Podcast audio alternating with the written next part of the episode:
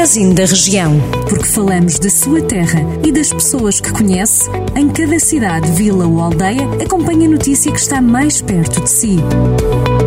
Magazine da Região. Edição de Micaela Costa.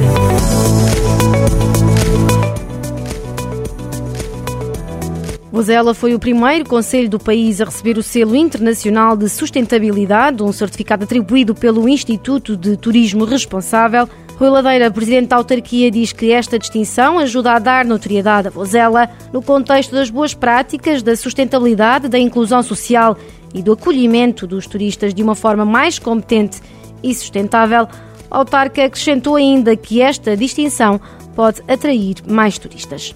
A Câmara de Vila Nova de Paiva entregou incentivos à natalidade e adoção a 12 famílias do Conselho, apoios no valor total de 11.500 euros. Para já, a autarquia entregou metade do subsídio, sendo que o restante será entregue mediante a apresentação de faturas que comprovem os gastos realizados com o bebê no âmbito da alimentação, cuidados de saúde, higiene, vestuário, produtos de puericultura, medicamentos não comparticipados, entre outros.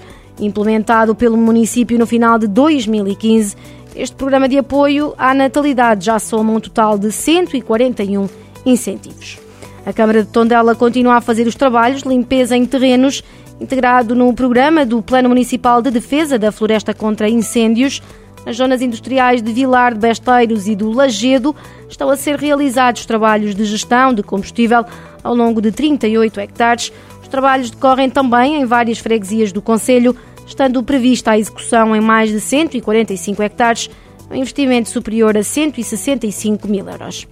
Pelo terceiro ano consecutivo, a Câmara de Tarouca oferece pinheiros aos habitantes do Conselho para decorarem as casas nesta quadra natalícia. A campanha é limitada ao número de pinheiros existentes e implica a assinatura de declaração de participação na ação de reflorestação, isto porque no final do Natal os pinheiros vão regressar ao habitat natural.